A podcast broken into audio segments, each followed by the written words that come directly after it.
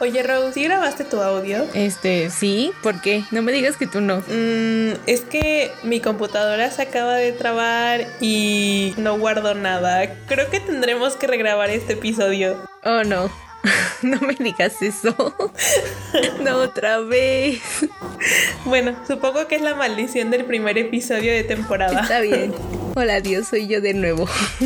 Vamos otra vez. Para los que no nos conocen, yo soy Rosa Lisbeth. Y yo soy Laura Álvarez. Y, esto, es Confesiones, en el fin, del, mundo. La la la la.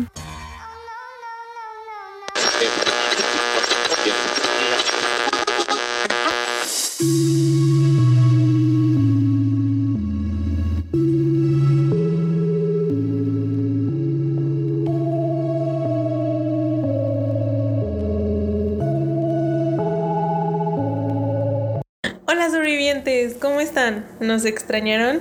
Hola Rosa, ¿cómo estás? Hola Lau, sobreviviendo. ¿Y tú? Same, igual. Pero bueno, la verdad es que estamos muy felices de regresar y de volver para divagar junto a todo el internet. Han sido unas semanas muy atareadas y de muchos cambios para nosotras y del tiempo que le dedicamos a las cosas que hacemos. O sea, se ha reducido bastante sobrevivientes. La vida adulta, la vida adulta. No obstante, aunque pudiera parecer que pues nos olvidamos de ustedes en ocasiones, la verdad es que no. Y creo que una muestra de ello es que al fin tenemos una imagen de portada que define en su totalidad la idea de lo que va, o sea, de, de qué va este podcast, ¿no? De qué va Confesiones en el fin del mundo. Y así como lo mencionamos en el teaser de esta nueva temporada, a pesar de que no nos vieron ustedes, no estuvimos en contacto con ustedes, sí estuvimos pensando y planeando nuevas cosas para el podcast, de cosas que queremos crear, decir y compartir con ustedes. Entonces, esta nueva portada, pues es parte de ello. Creo que también, o sea, nunca les habíamos hablado sobre el por qué elegimos la imagen de la casa en llamas, pero creo que a estas alturas, pues muchos de ustedes ya, ya, ya lo saben, ¿no? Ya lo imaginan. Sí, sí piensan, ¿no? En el nombre de este podcast. También quisiéramos hablarles un poco sobre esta imagen eh, que hemos utilizado para esta nueva temporada, porque pues imagen nueva requiere que hablemos. Sí, exactamente. Si no han escuchado nuestro primer episodio y apenas nos encontraron en esta nueva temporada, bienvenidos y espero que en algún momento vayan a escucharnos o escuchar los episodios pasados porque justo allí explicamos un poco sobre cómo surgió la idea del podcast, pero creo que en realidad nunca profundizamos en nuestra inspiración para la portada, que es la que nos representó durante dos temporadas, casi pues medio año supongo. Y sobrevivientes es momento de que se los revelemos. Para esto tenemos que remontarnos a hace un año cuando la pandemia todavía nos tenía encerrados y con mucha incertidumbre con todo lo que estaba sucediendo en el mundo. O sea aún estamos así. Quiero creer que no salen tanto de sus casas. Y hace un año también pero pues en ese momento en realidad todo era relativamente nuevo, o sea, la pandemia era algo que estaba sucediendo, no llevábamos un año con eso. Y ahora como que ya estamos medio resignados a la situación y como que ya más o menos sabemos cómo sobrellevarlo, pero hace un año no, entonces todo empezó en ese momento en el que no sabíamos qué onda con el mundo y con la vida. Y en una de nuestras tantas llamadas a medianoche que Lau y yo teníamos en ese tiempo, llegamos a la conclusión de que porque el meme, o mejor dicho, la ilustración que mejor nos representaba en ese momento de pandemia era la del perrito que está sentado en una casa en llamas enfrente de una mesa con un café y que tenía un diálogo que dice I'm fine. Seguro si lo ubican porque se volvió muy popular hace bastante tiempo y si no pues se los ponemos en Instagram o en alguna de nuestras redes sociales. Pero bueno, entonces a partir de esa ilustración que en realidad fue parte de nuestra inspiración para todo el apocalíptico, porque justo esa imagen fue lo que dio todo. fue gracias a eso que llegamos al podcast. Es que, es que nos representaba también. Y nos sigue representando. o sea, nos representaba también en ese momento y nos sigue representando. Exacto. O sea, mucho no ha cambiado, sinceramente. Es, es como nuestro espíritu animal, es ese perro. en esa casa en llamas diciendo I'm fine. Exactamente, y fue a partir de eso que empezamos a buscar imágenes y dibujos en internet sin copyright para que pudiéramos utilizarlas en el podcast. Y pues ya obviamente después de algunas modificaciones y de varias ediciones y de un montón de cosas que hicimos, llegamos a, a la imagen que teníamos hasta hace unos episodios y fue la que pues al final decidimos utilizar para ese tiempo, ¿no? no nos malentiendan, o sea, la verdad sí estábamos satisfechas con la imagen que teníamos porque pues al final era algo que nosotras habíamos creado sin ser artistas, o sea, era trabajo honesto, no nos juzguen. Y pues tampoco era como que tuviéramos muchos recursos para pagarle a alguien pues por su trabajo, ¿no? Porque pues... Exactamente, sobre todo eso. Así que estábamos bien así hasta ese momento. Pero después de dos temporadas y de varias pláticas que hemos tenido sobre el podcast y sobre mejorar algunos aspectos como la identidad o la manera en que les traemos el contenido y todas esas cosas, quisimos dar el siguiente paso y ahora sí pagar a alguien, o sea, contratar a alguien para que nos ayudara a plasmar esa idea del meme del perrito, pero con nosotras en la casa tomando café. Ya, ajá, con más con nuestro estilo. Es, es algo así como la representación gráfica de nosotras en la vida diaria, porque así estamos. Exactamente. Entonces, pues eso, quisimos renovar nuestra imagen y le pedimos a la grandiosa Mariana Monroy si podía hacernos una ilustración para utilizarla como la nueva portada del podcast. Pueden encontrarla en Instagram como arroba marana marina y pues si les gustó nuestra portada tanto como a nosotras, pues vayan a seguirla y denle amor a su trabajo. Igual les vamos a compartir su user en nuestras redes sociales para que puedan apreciar su trabajo tan bello y maravilloso que hace. Sí, exacto. La verdad hace cosas muy padres de muchos estilos. Entonces igual vean su Instagram y seguro algo les va a encantar. Y si nunca han pedido alguna ilustración a algún artista freelance, supongo que el proceso ha de ser similar al que nosotros tuvimos con Mariana, porque primero nosotros tuvimos que cotizar el precio de cómo podríamos plasmar nuestra idea y después ya fue como hablar sobre el estilo del dibujo que queríamos y después de como estar boceteando y trabajando con Mariana el concepto y la idea, al final logramos conseguir un ambiente que representara tal cual el lugar en donde nosotras podríamos estar tomando un café y echando el chat mientras todo a nuestro alrededor se incendiara y nosotras como con esa paz de I'm fine, no hay ningún problema. Y al final Mariana logró crear ese ambiente que tanto nos habíamos imaginado desde la concepción del podcast, desde que nosotras veíamos la ilustración del perrito ahí en la casa. y si aún no lo deducían, la tercera taza que está en, la, en esta nueva ilustración es para ustedes, porque ustedes también son parte de este proyecto y son quienes al final del día nos están acompañando en estas divagaciones y quienes queremos que estén con nosotras en el fin del mundo.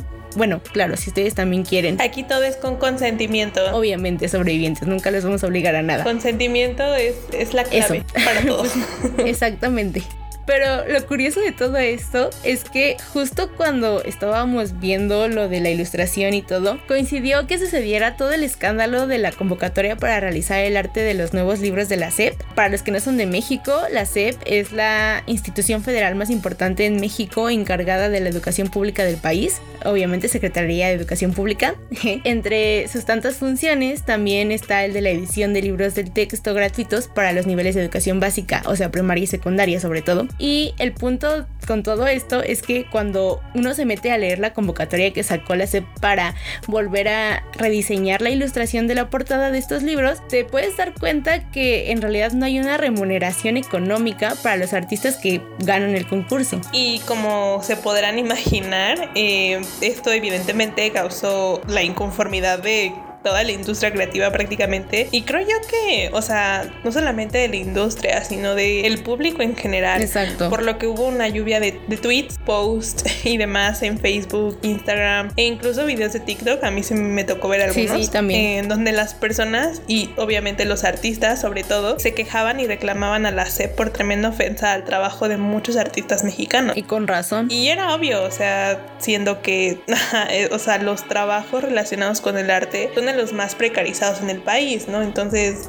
que una institución tan importante como la SEP quiera precarizarlos más, pues no está chido. Es por todo esto y más que decidimos dedicar nuestro primer episodio de la nueva temporada a los artistas independientes y a la precarización que se le ha hecho a su trabajo, porque creemos que es importante dejar de minimizar el trabajo de los artistas y en general de los creadores de contenido solo porque otros piensen que no es para tanto, que solo es un hobby o que solo son unos dibujitos cuando la realidad es que no. Y sí, o sea, el trabajo artístico es algo que en definitiva no deberíamos de ignorar ni de invisibilizar, ya que hay muchas horas y esfuerzo invertido en él. Por eso creemos que es pertinente hablar de este tema. Exactamente. Y bueno, regresando un poco al tema de la convocatoria de la SEP, que esto también fue como lo que causó la espinita en nosotras, causó mucho revuelo durante los últimos meses en los que nos desaparecimos y creo que más como finales de marzo, principios de abril, sobre todo por las bases y que fue cuando la mayoría de las noticias como que estallaron, ¿no? De miren lo que la CEP este, sacó con esta convocatoria y cómo se atreve y bla bla bla. Ajá, fue como en esas fechas cuando estábamos desaparecidas por la vida. Y si ustedes no, leyeron la convocatoria, pero leyeron el chisme en internet, ya más o menos saben de qué va la inconformidad, pero quisiéramos leerles una parte de esta convocatoria en donde menciona a qué se comprometen los artistas eh, que desean participar y qué pasaría si ganaran. Mm, para comenzar, la convocatoria se llama Convocatoria a Creadores Visuales para el rediseño de los libros de texto gratuitos de educación primaria, ciclo escolar 2021-2022, que junto a la SEP coordina la Comisión Nacional de Libros de Textos Gratuitos, a.k.a. la CONALITEG. Y pues el párrafo que más me saltó en un primer momento es este que dice que al inscribirse los participantes autorizan a la Dirección General de Materiales Educativos a utilizar editar, difundir, publicar, reproducir y descargar por cualquier medio impreso o electrónico las imágenes, los contenidos y cualquier información de los trabajos sin restricción alguna. El creador visual deberá detentar de manera y exclusiva los derechos patrimoniales de su creación y no tenerlos comprometidos con ningún tercero. Para ello, los creadores visuales cederán a la Secretaría de Educación Pública los derechos patrimoniales, que no morales, de las obras desarrolladas mediante una licencia de uso. En el entendido de que las obras no se comercializarán en modo alguno y solo se recibirán pago en especie con un ejemplar donde aparezca la obra reproducida. Ojo en esto. Y más adelante la convocatoria también agrega, cada participante recibirá únicamente una constancia por sus materiales visuales con valor curricular por parte de la Dirección General de Materiales Educativos, así como un ejemplar del libro en el que aparezca su ilustración y su crédito. O sea, eso es todo lo que va a recibir el ilustrador. Como un gracias y ya, intento copia del libro. Ajá, como gracias por participar y cooperar con nosotros. Fin.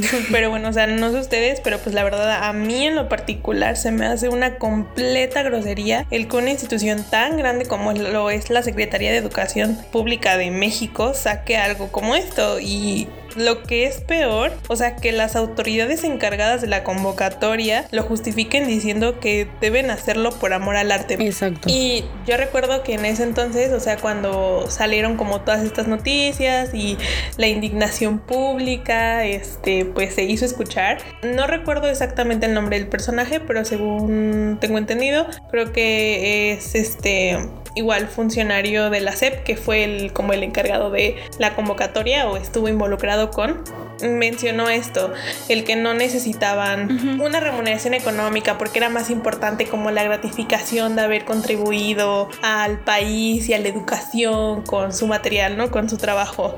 Y pues la, o sea, la verdad es que esto es una total tontería, o sea, esto que un funcionario público diga eso, pero México mágico, I guess, y más en una situación como en la que estamos, ¿no? O sea, donde la pandemia ha dejado sin trabajo o sin una fuente constante de ingresos a miles de personas. Además, según el anexo 1 del presupuesto de egresos de la Federación del ejercicio fiscal 2021, en donde se hablan de los gastos netos totales, o la CEP cuenta con un presupuesto de 337 billones 851 millones 440 mil 847 pesos. Esto lo pueden encontrar eh, si buscan así como presupuesto de egresos de la Federación 2021 y lo van a encontrar en la página 39. Pero bueno, regresando al punto, o sea, tienen, tan, tienen todo este presupuesto como para no poder pagarle a los artistas lo que merecen. Eh, porque pues si lo piensan bien, esos libros, que si bien son gratuitos, pues los ocuparán millones de niños de todas partes del país y creo que al final, o sea, principalmente cuando estás en la primaria, sí te dejan como una gran impresión esos libros, ¿no? O no sé tú, Rosa, qué opines, porque yo, por ejemplo, me acuerdo mucho de los libros de, primaria que nos daban con las ilustraciones de ese entonces eran de varios este, artistas mexicanos, pintores, ¿no? Como, si mal no recuerdo, estaba uno de... Sí, Selena Garro, para el del Atlas de México y otros artistas, ¿no? Entonces, este, o sea, la neta es que sí, sí, sí, te marcan como niño, supongo. Y bueno, pero otra parte, o sea, que también le encuentro como mala a todo esto, es que deja como precedente el que en futuras convocatorias el trabajo de los artistas tampoco se quiera remunerar y en lugar de reconocer dignamente el trabajo de estas personas, pues se haga todo lo contrario, ¿no? Al perpetuar esta idea de que el trabajo artístico no es igual al de un ingeniero o al de un arquitecto, solo por poner un ejemplo. Sí, estoy totalmente de acuerdo finalmente estos libros nos acompañaron por bastantes años. Y bueno, creo que es más como cosa de nuestra generación que le tenemos tanto afecto a esos libros o por lo menos yo sí lo he visto que hay hasta ahora merch de playeras de nuestros libros de la CEP o, o cosas de ilustraciones o como más cosas creativas a favor de, este tipo de, libros, por lo mismo de que tuvieron un gran impacto en, en nosotros, como en nuestros años de niños.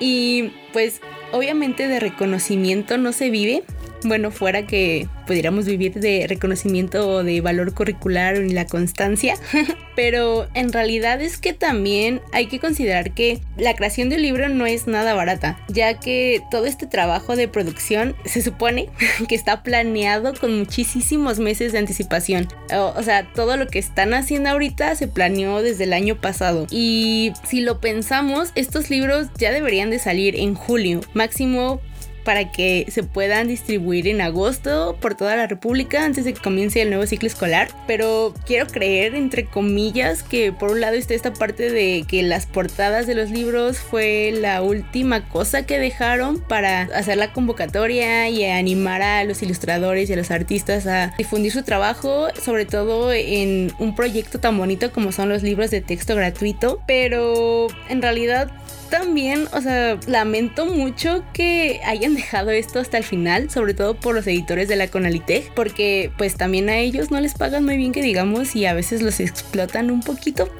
y seguramente van a tener muchísimo trabajo en estos meses porque pues ya tienen que terminar esos libros y pues su trabajo va a estar como el doble de pesado, pero pues en realidad eso es como otra cuestión editorial que quizá después hablemos. La convocatoria, por si no sabían, ya finalizó el 4 de abril y todo lo que vi en redes sobre este tema, justamente, o sea, todo este mes que les decíamos, también es como una, bueno, fue mejor dicho, una anticonvocatoria en donde los artistas o colectivos de creadores invitaban a otros artistas a sí hacer ilustraciones, pero mostrando lo absurdo de la convocatoria original. O sea, hacer ilustraciones en donde se quejaban y, mostraban su inconformidad sobre este, este tema. Sobre todo también viendo y considerando el presupuesto que tienen, que dijo Lau, que también es como una cantidad bastarda de dinero. Y obviamente todo esto con la intención de llenar el buzón de, los de la SEP con estas ilustraciones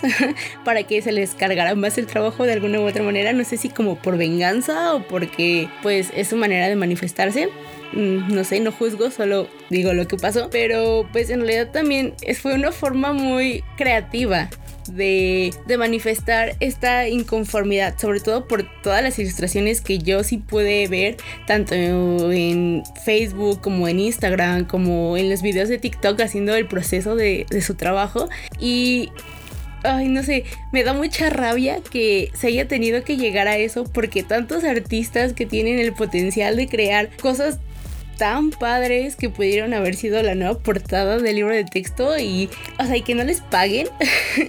ay, no sé si a mí sí me da un buen de, coraje todo esto. Y al final quienes van a estar pagando todo esto van a ser otra vez los editores que van a tener que conseguir si no consiguieron a un artista que pues obviamente por lo que yo vi en mis círculos cercanos y en redes sociales que la gente no iba a mandar una convocatoria seria, no iba a participar de una manera en la que pudiera ayudar, o sea, al final los editores van a ser los que van a terminar pagando como todos estos retrasos y sobre todo después los niños porque esto genera como más retrasos para poder repartirlos todos estos libros antes de un nuevo ciclo escolar. Pero eso no quita que la situación haya estado horrible para la industria de los ilustradores y los artistas porque se supone que ellos tienen cierto presupuesto como decíamos hace rato y al final que no hayan incluido o siquiera contemplado un pago a los ilustradores es una grosería totalmente. Sobre todo porque como les estaba comentando hace rato,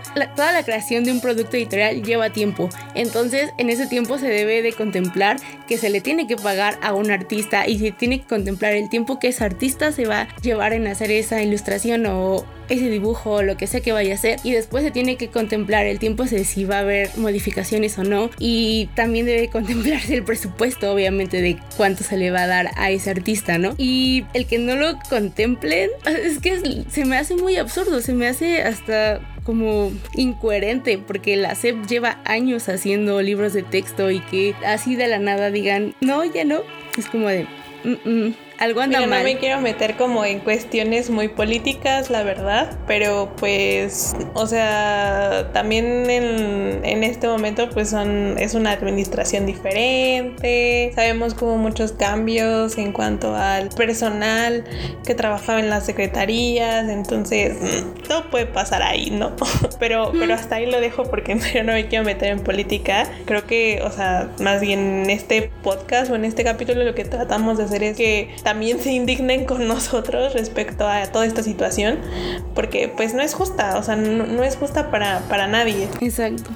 Pues sí, o sea, está feísima la situación, la verdad. Exacto. Y otro punto del que a mí me gustaría hablar, o sea, porque creo que también influye mucho, ¿no? En, en todo este tema sobre la precarización del trabajo de los artistas, es también por la idea general, o sea, que nosotros como sociedad tenemos del artista y del trabajo que hace un artista porque pues no sé, ya saben, creo que en general muchos piensan que los artistas son estas personas bohemias que se la pasan de fiesta en fiesta y que hasta cierto punto pues romantizan la pobreza porque pues todo sea por el arte. Eh, y esta imagen también creo yo, ha sido la causante de que se crea que los artistas, pues ya sean músicos, pintores, bailarines o escritores, sean unos vagos, entre comillas, o que pues por la naturaleza de su trabajo no hagan algo importante, también entre comillas. Eh, pero pues la realidad es muy diferente, o sea, de hecho investigando para este capítulo me encontré con un artículo del Economista de 2019 en donde mencionan que una persona que se dedica al mundo de las artes es incluso a veces hasta más o sea, el doble de productivo que alguien perteneciente a otro sector laboral, ¿no? Y eso también, otro dato que estaba en ese artículo era que, por ejemplo, el sector cultural aporta el 3 el 3.2% al PIB del país, o sea, no, no es que no hagan nada, o sea, sí hacen y sí también generan ingresos, ¿no? Generan dinero y empleos eh, este sector. Pero bueno, regresando al punto, es que son el doble de productivos o consideran que son el doble de productivos porque muchos de ellos, muchos de estos artistas, para poder sobrevivir de los, o sea, con los míseros salarios que perciben, al final tienen que realizar dos o más trabajos para poder completar sus gastos semanales. Por ejemplo, un músico eh, no solamente, no sé si tiene una banda, por ejemplo, también da no solamente está con una banda, sino puede estar con tres, con cuatro, para poder completar sus gastos.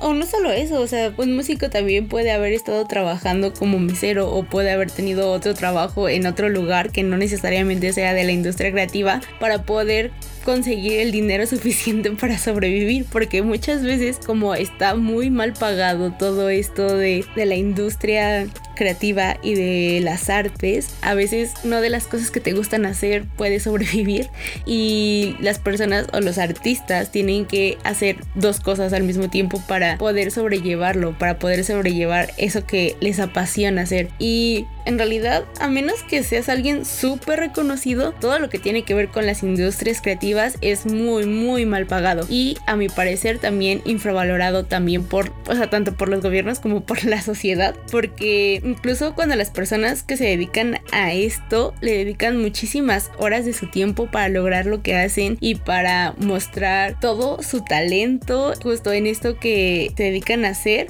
al final termina menospreciado o regateado este trabajo por las demás personas. E incluso hay veces que nosotros mismos minimizamos o en algunas ocasiones se puede llegar a hacer menos a, tu amigo artista porque es como de, ah, tú no haces nada, no solo estás ahí pintando. Pero pues no, no sabes en realidad cuánto esfuerzo y tiempo le, le llevó lograr todo eso que hizo. Y pues sí, es como este pensamiento también colectivo de que no les cuesta tanto trabajo llegar a la creación final, lo cual es un gran problema como sociedad. Eh, sí, exactamente. O sea, porque es como pensar en la idea, después este, planear cómo la vas a llevar a cabo, juntar los materiales. O sea, no sé si a algunos de ustedes aquí sobrevivientes les guste la pintura, por ejemplo, pero yo he tenido mis momentos en donde me siento atraída hacia pintar y esas cosas, que no me sale, ¿verdad? Porque no sé dibujar, pero me llama mucho la atención. Y entonces, o sea, como queriendo buscar material y demás, es carísimo. Sí. O sea, de que necesito sacarme un riñón,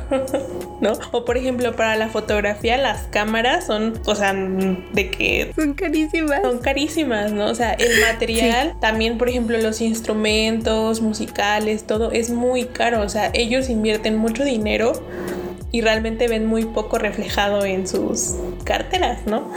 Que, que, es muy lamentable. Sí, exactamente. Y es que creo que también es como otra parte del problema que todos los materiales que ellos necesitan, o sea, que todos los artistas necesitan para poder hacer su trabajo es el doble de caro de lo que ellos podrían cobrar sin que la gente se sienta ofendida por el precio que les están dando. Sí, y también, o sea, creo que otro de los trabajos que realizan los artistas como para poder sobrellevar sus gastos es como docentes, ¿no? O sea, irónico, creo yo, ahora que estamos hablando de la CEP y de lo que hizo, porque pues muchos de ellos enseñan lo que, o sea, sus disciplinas o sus artes, no sé cómo llamarle, no sé si son bailarines, pues enseñan danza, si son músicos, pues enseñan su instrumento lo que sea que dominen. Y así. Y en muchas ocasiones estos salarios que reciben pues son incluso de hasta menos de 100 pesos la hora. Lo cual es poquísimo en comparación con todo lo que pues deben de preparar para siquiera dar una clase, ¿no? Que era lo que mencionábamos. Porque pues también tienes que tomar en cuenta el material que están utilizando para dar esa clase. En fin, en general